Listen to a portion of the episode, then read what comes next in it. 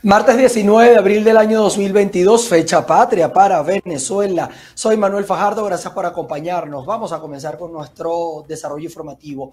Hugo El Pollo Carvajal, ex jefe de la inteligencia de Hugo Chávez, no va a declarar en el caso que lleva la audiencia de Madrid en contra del partido ultraderechista Podemos.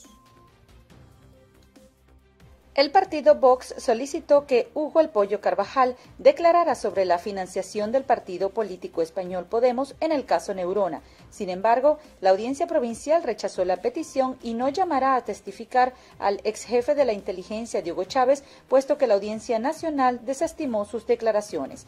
Vox consideró que El Pollo Carvajal es un testigo privilegiado y de primera mano de la conexión entre Venezuela y una consultora mexicana vinculada en el caso del partido político Podemos. Este hecho fue desestimado por el juez a cargo del caso, quien afirmó que los presuntos acontecimientos entre Neurona y esos gobiernos es ajeno a los hechos investigados actualmente con el partido español. Cabe destacar que los jueces reprochan a Vox acudir a los tribunales con informaciones periodísticas que no son sólidas para llamar a testificar a El Pollo Carvajal, que además está en un proceso penal para ser extraditado a Estados Unidos.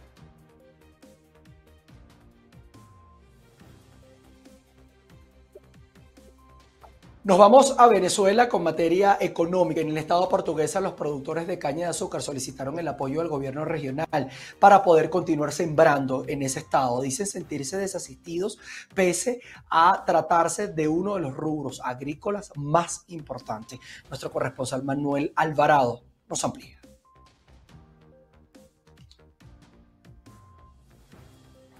Así es, gracias por el contacto. De acuerdo a la dirigencia gremial de los cañicultores en el sur de Portuguesa, se hace necesaria la atención gubernamental con el objetivo de fomentar la producción e incrementar los rendimientos de este importante rubro agrícola. Veamos. Necesitamos un gobernador, no un gobernador tapahueco, sino que un gobernador que atienda la agricultura, atienda la salud y atienda la educación. Para eso fue elegido, para que atienda al pueblo. Eh, los productores están haciendo, eh, eh, están trabajando con las uñas. Necesitamos que un gobierno sea apoye al productor, lo apoye realmente en sus necesidades, en sus inquietudes, en su problemática, como es la educación para los, jóvenes del campo, como es el financiamiento, como es la salud, como es también la infraestructura de riego. Necesitamos plantear eso. Tenemos proyectos de vialidad, tenemos proyectos de sistema de riego, tenemos todo eso a la mano. Cabe destacar que cerca del 70% de la producción de azúcar que se consume a nivel nacional se produce en esta entidad llanera, por lo cual se hace necesaria la atención de los productores primarios. Es parte de la información en desarrollo de nuestra entidad llanera y por lo pronto los invitamos a continuar con más de la presente ronda informativa. Los transportistas en el estado Lara manifestaron su rechazo al cobro del pasaje a través del código QR que será depositado en la plataforma Patria. Muy buenas tardes, establecemos este contacto informativo desde la ciudad de Barquisimeto. En esta oportunidad, desde el terminal de pasajeros, voy a conversar con Carlos Méndez, que es uno de los miembros del Sindicato Automotor del Estado Lara, en relación a esta nueva medida que busca implementar el Instituto de Transporte del cobro de pasaje a través de tickets y que, por supuesto, este dinero va a ser destinado a la plataforma Patria, algo que, por supuesto, ustedes no están de acuerdo. ¿Qué es lo que está pasando? No, bueno, buenos días. Mi nombre es Carlos Méndez. Este, bueno, estamos Hicimos unas reuniones en Caracas con el ministro, con el viceministro Claudio Faría. En ese momento, eh, nosotros de verdad no nos vamos a oponer a, que, a, la, tecnología. Pero el problema de la tecnología es, primero que tenemos que comprar un teléfono inteligente para que los choros se lo lleven por delante a uno. Segundo, que dónde va a caer la, la plata. Cuando nosotros tengamos el sistema QR, que es el que nos están, vamos a implantar con los dos teléfonos, ¿Dónde va a caer la plata? La plata va a caer en una, en una, en una, en una plataforma que se llama Patria, que todavía nosotros los, los transportistas no sabemos dónde, dónde queda el Ministerio de Patria, quién maneja eso. Si a nosotros, una vez, cuando Fontour nos tenía los, los tickets estudiantiles, ¿verdad? Cuando los tickets estudiantiles se perdieron cuatro meses que nos quedaron debiendo, que nunca nos pagaron, más los meses que algunas empresas o algunas rutas tenían problemas, esto se perdió un dineral y sabíamos a dónde reclamar, que era Fontur. Ahorita, en este momento, nos quieren implantar lo, de, lo, lo de la página patria, que nosotros no sabemos, a la hora de que no nos paguen eso, ¿quién nos va a responder a nosotros, a los transportistas, por el dinero que se vaya, que se va a depositar en, esa, en, esa, en esas cuentas?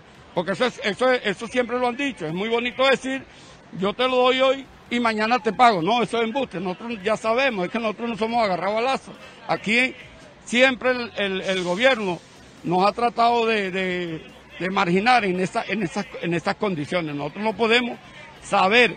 Ahora, cuando nosotros nos dijeron que íbamos a que la, que la el, el dinero iba a caer a las cuentas particulares de nosotros, nosotros no nos, no nos vamos a oponer. Si es así, pues, si es así, que yo pase mi QR y mi QR con el otro, con el QR del, del usuario, cae directamente a mi cuenta y yo no tengo ningún problema. Y además cabe destacar que esta medida todavía no ha sido oficializada por parte del Ministerio de Transporte, sin embargo las asociaciones se están reuniendo por estado precisamente para de alguna manera rechazar y reinventarse con otras medidas para evitar que entonces el dinero caiga en la plataforma Patria. Es la información que manejamos desde Barquisimeto en el estado Lara, reportó para ustedes Andreina Ramos.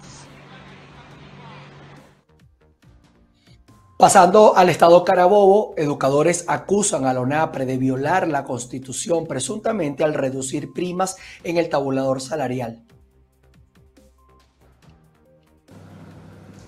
Establecemos este contacto desde la región central de Venezuela. Los docentes persisten denunciando las malas condiciones laborales y de salario. A mi lado, José Gregorio Medina, vocero del Sindicato de Educadores en la región, quien nos estará ofreciendo detalles de esta situación. Bien, el último aumento decretado por el Ejecutivo Nacional ha impactado de manera significativa las tablas salariales del sector educativo. Sin embargo, vemos como la Oficina Nacional de Presupuesto, la ONAPRE, se ha encargado de cercenar las primas concernientes a antigüedad y a registro de profesionalización, lo cual merma en más de un 80% el ingreso de los docentes en este momento. Aunado a eso, desde Carabobo podemos decir que nos enfrentamos a un via crucis debido a la eh, baja condición que tienen los mm, eh, planteles educativos, carentes de agua, carentes de electricidad. Todavía en Carabobo hay cortes eléctricos consecuentes de manera recurrente y de manera sin ningún tipo de planificación, lo cual cercena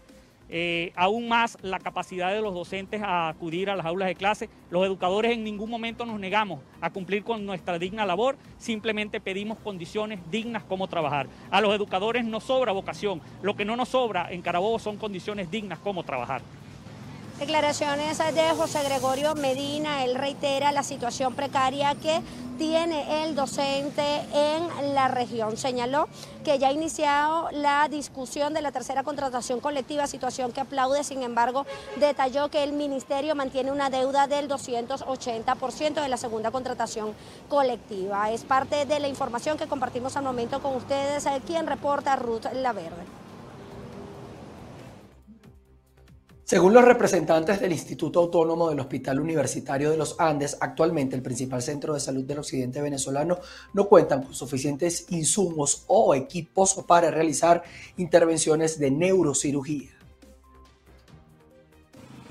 Amigos de BPI TV, debido a las diferentes dificultades que presentan los centros hospitalarios en Venezuela, un grupo de médicos ha decidido generar una campaña para poder obtener los recursos necesarios para reparar las máquinas que se encuentran averiadas y obtener los insumos suficientes para realizar las operaciones que se mantienen en las listas de espera.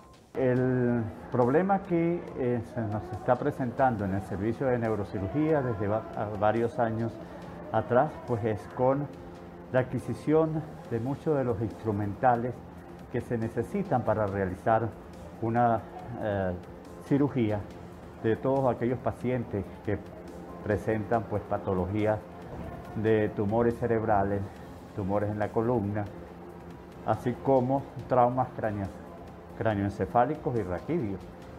El hospital pues desde hace mucho tiempo no ha adquirido ese instrumental, llámese por ejemplo el rotoaspirador, el craneotomo neumático, la fresa, incluso desde hace tiempo no se eh, restituye todas aquellas instrumental quirúrgico de la parte de las cajas que utilizamos a diario.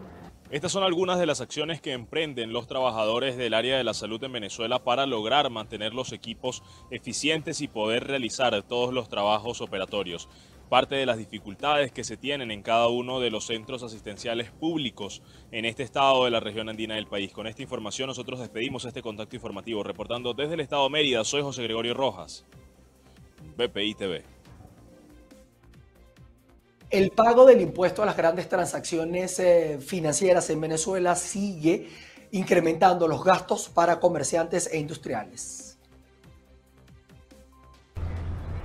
Saludos, gracias por este contacto. En Venezuela la moneda oficial sigue siendo el bolívar, sin embargo desde hace ya algunos años se están realizando transacciones en moneda extranjera. Hace pocas semanas el gobierno nacional aprobó la reforma de la ley de las altas transacciones. Ahora, personas jurídicas y naturales tendrán que cancelar el 3% de su compra si realizan el pago en divisas. Si bien es cierto que eh, se ha establecido que este impuesto a las grandes transacciones financieras eh, solo afecta a los sujetos pasivos especiales o a las grandes transacciones financieras, es importante que el ciudadano común entienda que cuando él vaya a realizar un pago en divisas en un establecimiento que haya sido designado como sujeto pasivo especial, va a tener la obligación de cancelar adicional un 3% por el monto de las divisas entregadas a, su proveedor. Si bien es cierto, eh, como ya les decía, que es un impuesto que trae tiempo aplicándose en Venezuela, la novedad o la parte novedosa es este pago en divisas. Muchas veces eh, nos vamos a encontrar con algunos sujetos pasivos especiales o algunos comercios que no están identificados como tal. Es importante que si usted va a realizar un pago en divisas, tenga la previsión de preguntar antes en la caja, ¿usted es sujeto pasivo especial o no? Porque vas a tener, eh, vas a tener esa obligación de cancelar el 3%. No es algo adicional que te está cobrando el comercio, es una imposición de norma o de ley que va a tener él. Nosotros básicamente eh, hemos tratado de indicarle a nuestros, a nuestros clientes, a nuestros relacionados, que den el más estricto cumplimiento a la normativa a los fines de, evitar sanciones. Este impuesto, por ser una percepción, está generando o establece el Código Orgánico Tributario las sanciones más altas. Es por ello que vamos a ver en los próximos días eh, de verdad la gente tratando de realizar los cumplimientos. Inclusive existe pena privativa de libertad por, por tener percepciones y no enterarlas. ¿De qué trata? ¿Ha leído algo? ¿Desconoce la materia? He escuchado algo, corazón, pero realmente no tengo claro toda esa parte. Sé que es algo con las transacciones en divisas y eso, pero me imagino que para los empresarios y... ¿Le ha tocado ir a cancelar en algún establecimiento con eh, moneda extranjera y le han cobrado el 3%? No, hasta los momentos no. Hasta los momentos pues hemos sabido que eso ha sido un grande problema para los comerciantes y para todo el pueblo en Venezuela, porque eso trae a la larga un, un déficit en la economía, un problema con los productos. El experto en contaduría pública explicó lo que son las ventajas y desventajas de este nuevo procedimiento que ya se está aplicando en Venezuela. Por su parte, los ciudadanos, personas naturales, algunos conocen, pero en su mayoría desconocen que deben de cancelar este porcentaje al realizar sus compras en divisa. Es la información que tenemos desde el estado Trujillo, reportó Mayra Linares. Y un funcionario activo del Cuerpo de Investigaciones Científicas Penales y Criminalísticas, identificado como Félix René Clossier Jauregui, fungía como líder de una banda de secuestradores con otros funcionarios del mismo organismo. De acuerdo con la información emitida por el director de la Policía Científica Douglas Rico, se descubrió que Clossier formaba parte de un grupo criminal durante una pesquisa del mismo cuerpo de seguridad cuando buscaban a un comerciante de nacionalidad peruana. Nosotros con esta información en materia de sucesos establecemos nuestra primera pausa comercial, no sea aparte. Venimos con más. Seguimos con ustedes. El Kremlin acusó a Occidente de extender la guerra en Ucrania, mientras que las fuerzas rusas atacan con mayor intensidad la región del Donbass, tratando de controlarla. Rusia lanzó una nueva ofensiva en las regiones prorrusas de Donetsk y Lugansk para controlarlas completamente. El ministro de Exteriores ruso, Sergei Lavrov, señaló que esta sería la segunda etapa del plan ruso y conseguir así lo que el Kremlin calificó como la liberación del Donbass. El ministro de Defensa de Rusia, Sergei Shoigu, acusó a los países occidentales de alargar la guerra en Ucrania al incrementar los suministros de armas. Estados Unidos y los países que controla hacen todo lo posible para alargar al máximo la operación militar especial de Rusia en Ucrania. El creciente volumen de suministro de armas extranjeras demuestra claramente la intención de provocar que el régimen de Kiev luche hasta el último ucraniano. La ciudad de Mariupol aún no ha caído bajo el control total de Moscú a pesar de los intensos bombardeos que padece desde el inicio de la invasión. Así lo aseguró Petro Andruchenko, teniente del alcalde de esa población. Cabe destacar que esta región no cuenta con servicios básicos como agua, luz, electricidad o alimentos. Esta misma situación la vive la ciudad de Chernigov, que tampoco cuenta con servicios básicos tras vivir durante un mes bajo la ocupación de las tropas rusas. El tejado de la casa de Spidlana tiene dos grandes boquetes provocados por el impacto de cohetes que se abalanzaron sobre su barrio en Chernigov. Spidlana tuvo una vida normal hasta que las tropas rusas se apostaron en el bosque de enfrente, lanzando fuego a discreción. Agarrar el coche o salir corriendo era firmar su muerte, por lo que aguantó un mes entero viviendo a oscuras en el sótano bajo el gélido frío ucraniano. Chernigov fue antaño una humilde ciudad industrial de cerca de 300.000 habitantes, pero se convirtió en una estratégica localidad para las tropas rusas que querían llegar a Kiev, así como un escenario de atrocidades indiscriminadas. No se salvó ni el estadio de fútbol, apodado Yuri Gagarin durante la época soviética, en cuyo círculo central ahora hay un cráter y en sus gradas pedazos de metralla. La calle principal de Alexandrivka es una llanura por la que los vecinos pasean con indiferencia, en completo silencio. Nina, una anciana del barrio, sube y baja gritando y pateando los escombros que se interponen en su camino. Nina asegura estar muy confundida, porque de la noche a la mañana todo lo que conocía se desvaneció.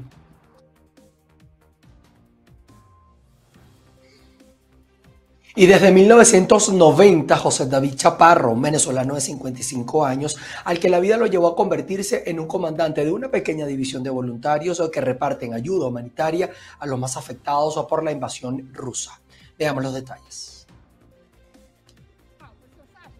Movido por lo que dice es un llamado patriótico, el capitán venezolano José David Chaparro encabeza una división de voluntarios ucranianos para defender y restaurar la democracia algo que como dice no logró en su momento en su país natal. Eh, yo sentí fue un llamado patriótico, llamado patriótico a quedarme, o sea, estaba confirmando mi decisión, la decisión que yo había tomado de quedarme aquí. Sentí que, que esta era mi patria segunda y que tenía que dar todo lo que, lo que pudiera por ella. Asentado en Ucrania desde su independencia a principios de los años 90, este venezolano de 55 años es el comandante de una pequeña división dedicada a repartir ayuda humanitaria a los más afectados por la invasión rusa. En Venezuela nosotros no logramos el objetivo de restaurar la democracia eh, y aquí yo no iba a perder ese chance. La vida le llevó a este capitán del estado de Táchira a ser el encargado de negocios venezolano en Moscú. Sin embargo, al segundo día de la invasión rusa, se alistó como voluntario en la Defensa Territorial de Ucrania, un organismo de reserva del ejército compuesto también por civiles, y desde entonces viste su uniforme militar, su gorra y porta un rifle. De esta forma, cada mañana el comandante, como es conocido entre sus camaradas ucranianos, se reúne con los integrantes de su división y carga su coche con decenas de cajas de comida, agua, productos básicos e incluso gasolina para alimentar los generadores de electricidad de los pueblos que quedaron devastados por los bombardeos rusos.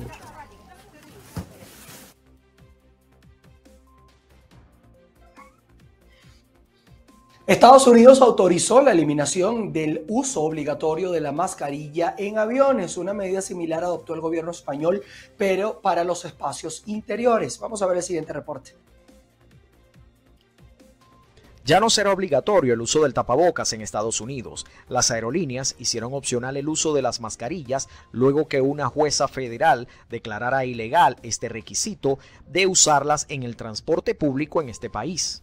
La magistrada Caitlin Kimball Mitchell, Tampa, Florida, dictaminó que los Centros para el Control y Prevención de Enfermedades, que es la principal agencia sanitaria federal, se había excedido de su autoridad al imponer el requisito que se aplica en aviones, trenes, metros y autobuses, entre otros.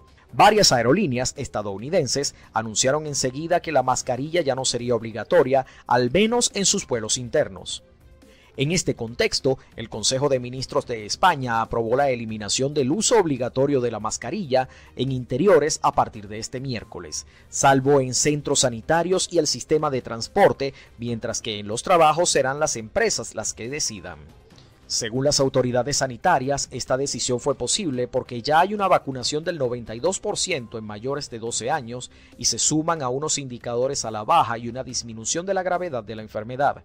El uso del tapabocas en España dejó de ser obligatorio en exteriores desde el pasado 10 de febrero, tras el descenso de la incidencia después de la sexta ola del coronavirus que azotó España en los meses de diciembre y enero, en gran medida debido a la expansión de la variante Omicron.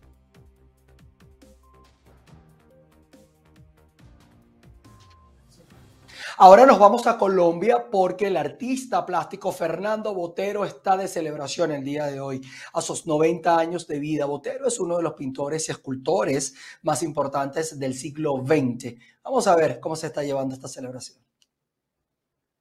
El pintor, dibujante y escultor colombiano Fernando Botero, uno de los artistas más importantes del siglo XX, celebrará sus 90 años de vida rodeado de su familia en la localidad italiana de Pietrasanta y haciendo lo que más le gusta en este momento, pintar acuarelas.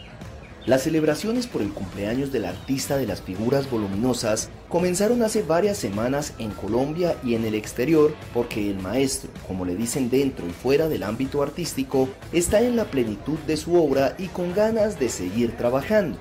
El maestro Fernando Botero Angulo, el segundo de los tres hijos del matrimonio de David Botero Mejía y Flora Angulo Jaramillo, nació el 19 de abril de 1932 en Medellín, capital del departamento de Antioquia en el noroeste colombiano. La obra de Botero, pintura, escultura y dibujos es tan amplia que se necesitarían varios libros para abordarla y sus trabajos, aclamados en exposiciones de todo el mundo, son ampliamente apreciados por coleccionistas que pagan millones de dólares por ellos. Botero no solo ha destacado por su obra artística, sino también por sus donaciones a museos y otras instituciones en Colombia y otros países. La primera donación suya fue para el Museo de Antioquia, al que le entregó siete óleos, un pastel y dos acuarelas, y así lo ha seguido haciendo con otras instituciones. Una de las más importantes la hizo en 1998 al donar al Banco de la República de Colombia 123 obras de su autoría y 87 de artistas internacionales, con lo que se formó el Museo Botero que anualmente visitan miles de personas en Bogotá. Entre sus esculturas más destacadas están la mano, torso, el pájaro, la dama, la ballerina a escuadra, el soldado romano, colección gatos, la pareja, la maternidad, el caballo y la guitarra.